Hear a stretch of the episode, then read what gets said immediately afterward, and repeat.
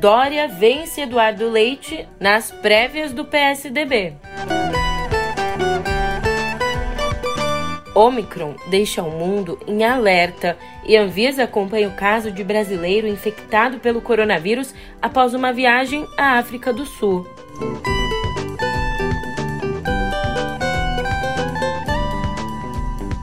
Por fim, mas não menos importante, o segundo dia do Enem.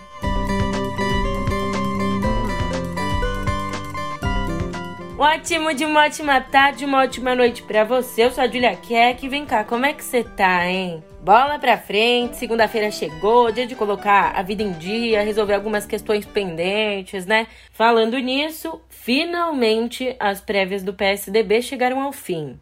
Agora, essa e outras notícias no pé do ouvido.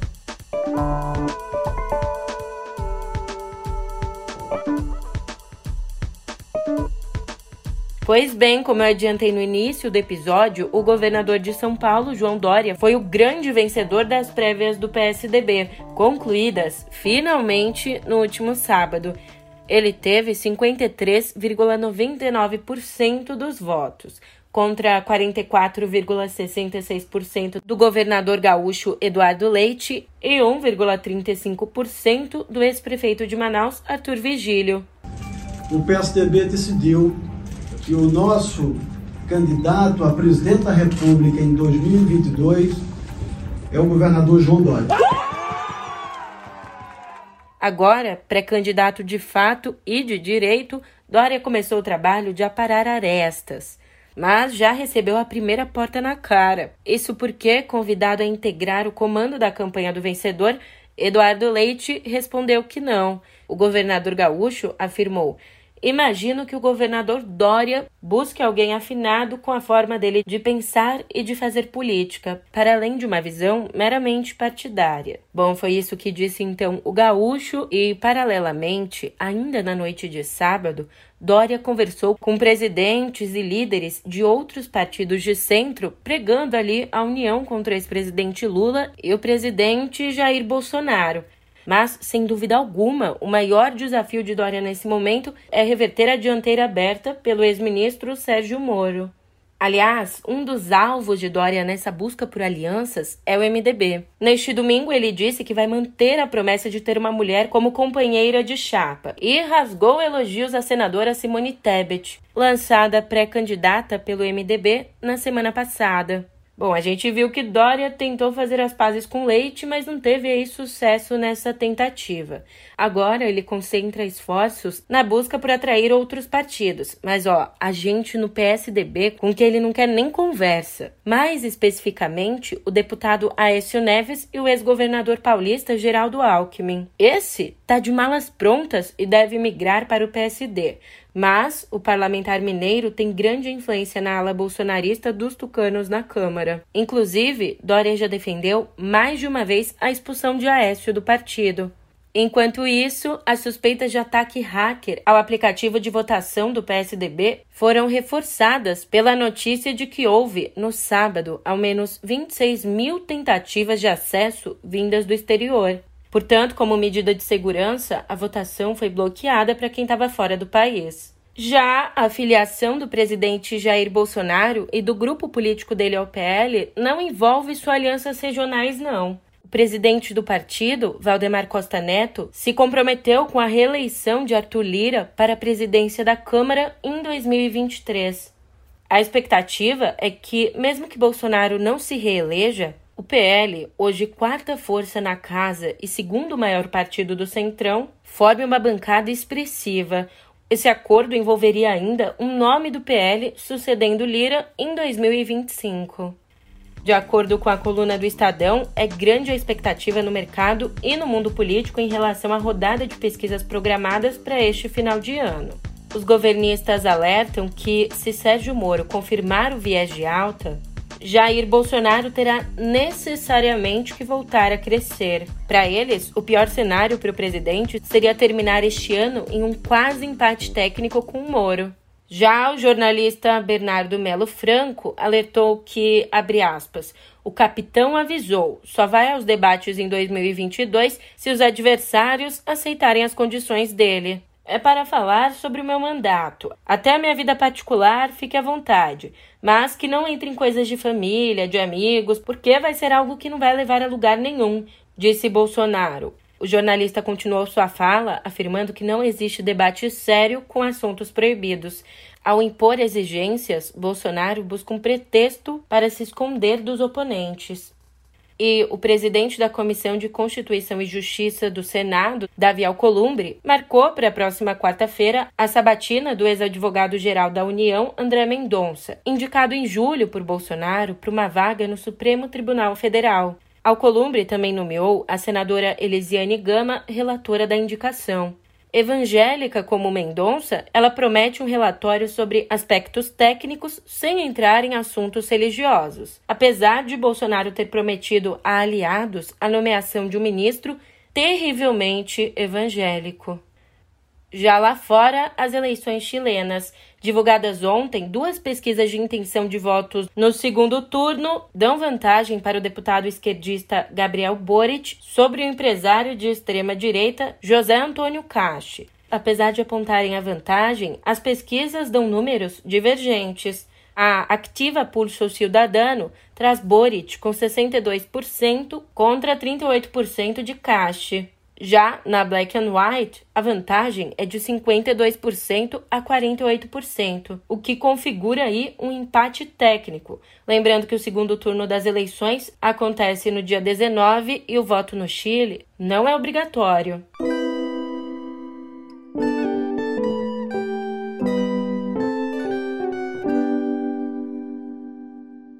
É claro que hoje começamos a nossa editoria de viver com a Omicron. Olha, a Anvisa confirmou ontem que está acompanhando o caso de um brasileiro que testou positivo para o coronavírus depois de voltar da África do Sul no último sábado. Ainda não existe a confirmação se ele foi de fato contaminado pela variante Omicron, identificada pelas autoridades sanitárias sul-africanas e que já chegou a outros países da África, à Europa e ao Oriente Médio.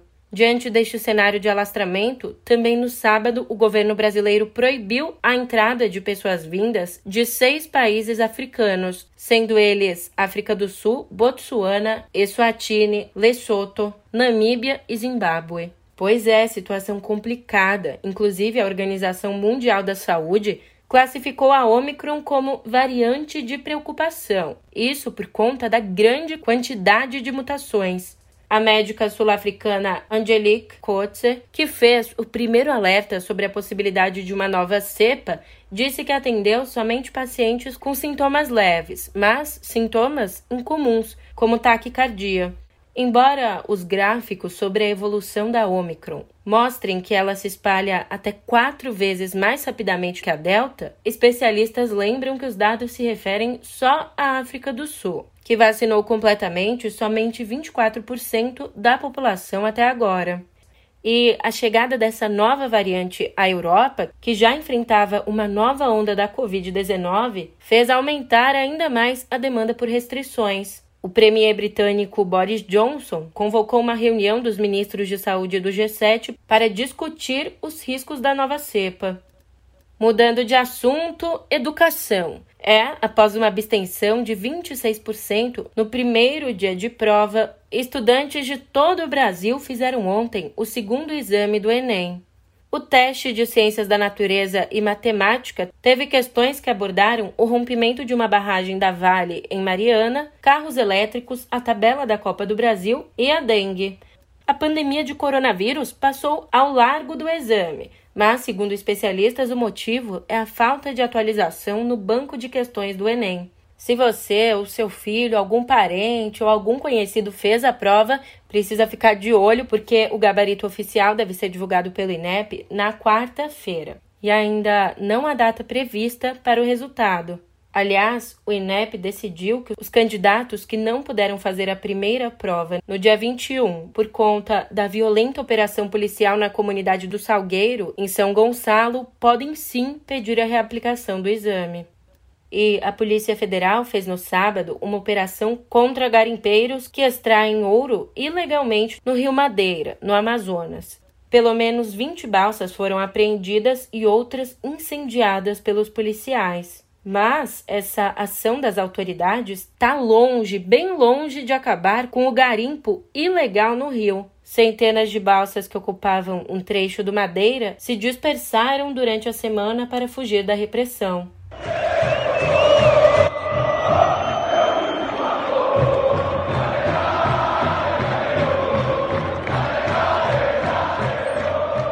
E deu Palmeiras. É, o Palmeiras conquistou sua terceira Libertadores, a segunda consecutiva, ao vencer no sábado o Flamengo na prorrogação por 2 a 1 no Estádio Centenário em Montevidéu. Com o título, o clube paulista se qualificou para disputar, em fevereiro do ano que vem, o Mundial de Clubes nos Emirados Árabes Unidos. E uma notícia triste: morreu no sábado, aos 83 anos, vítima de um câncer, o arquiteto Rui Otaki, cujas obras marcaram a paisagem de São Paulo. Filho da artista plástica Tomi Otaki, Rui projetou, entre outros, o Hotel Unique, também projetou o instituto que leva o nome da mãe e a embaixada brasileira em Tóquio. Luto também no esporte. Morreu ontem, aos 79 anos, Frank Williams, fundador da equipe de Fórmula 1 que leva o nome dele. A causa da morte não foi divulgada.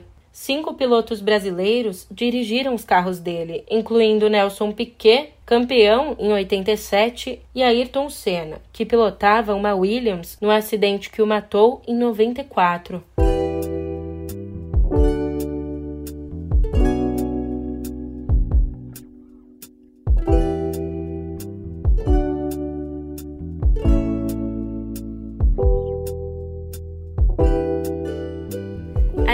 To Be in America. É, até quem detesta musicais ou nunca ouviu falar da peça West Side Story ou do filme homônimo de 1961 reconhece o primeiro verso da canção America. I like to be in America, okay by me in America, everything free in America. For a small fee in America. Okay,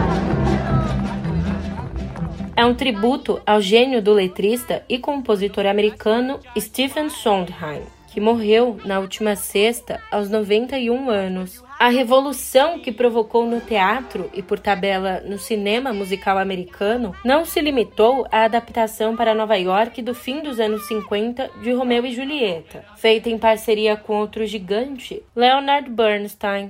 Em 1979, Sondheim levou a Broadway Sweeney Todd, a história de um barbeiro assassino na Londres vitoriana, mostrando que não havia temas sensíveis demais para sua criatividade.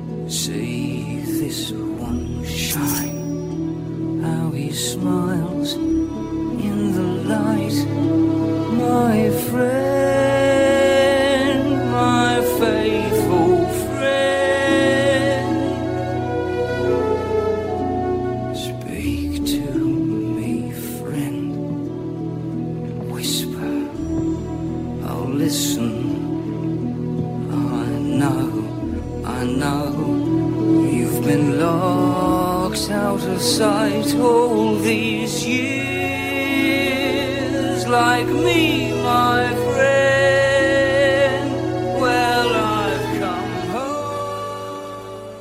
Até pode não ter sido o autor de musicais mais popular, mas foi o mais reconhecido, recebendo oito prêmios Tony, o mais importante do teatro americano, oito Grammys, um Pulitzer e até um Oscar pela canção Sooner or Later, interpretada por Madonna em Dick Tracy. Sooner or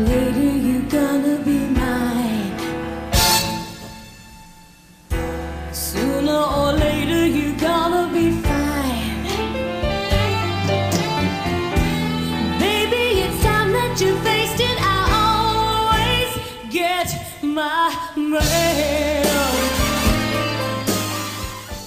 Aliás, estreia no próximo dia 9 a refilmagem dirigida por Steven Spielberg de West Side Story. A americana de ascendência colombiana Rachel Zegler vive a protagonista porto-riquenha Maria, interpretada pela eslava Natalie Wood na versão original. E a porto-riquenha de verdade Rita Moreno, que ganhou o Oscar de atriz coadjuvante em 1961 como Anita, a melhor amiga de Maria, agora, aos 89 anos, é Valentina, dona da loja da esquina e distribuidora de bons conselhos. This is my first time in New York City. I want to be happy here. I want to make a life, a home.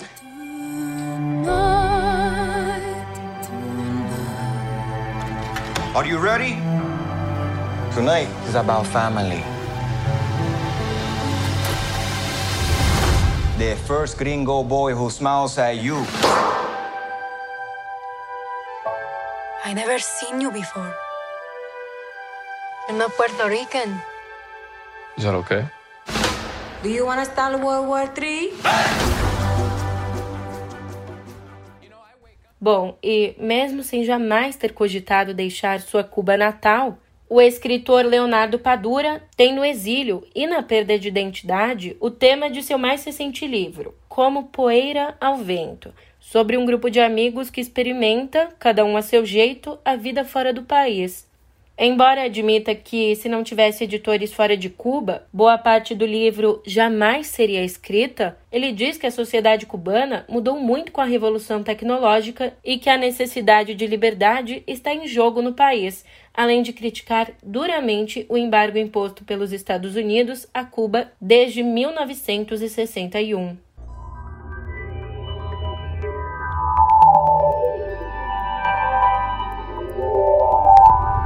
Em cotidiano digital, táxis aéreos.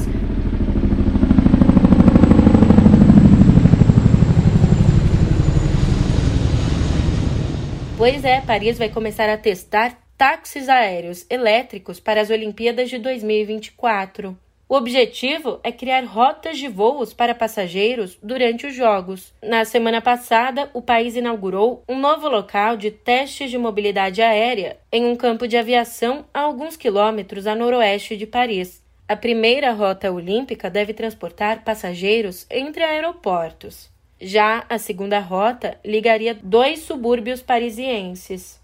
E uma analista da Apple, Min-Ke Kuo, disse que a gigante da tecnologia tem planos internos para substituir os iPhones por óculos de realidade aumentada nos próximos 10 anos. A avaliação dela foi divulgada em uma nota oficial na semana passada, com algumas previsões para o futuro dos produtos da marca. Recentemente, a Apple já havia divulgado que tem planos para investir na tecnologia da realidade aumentada no futuro e também na semana passada anunciou o, primeiro headset de realidade aumentada. Não, você não vai acreditar.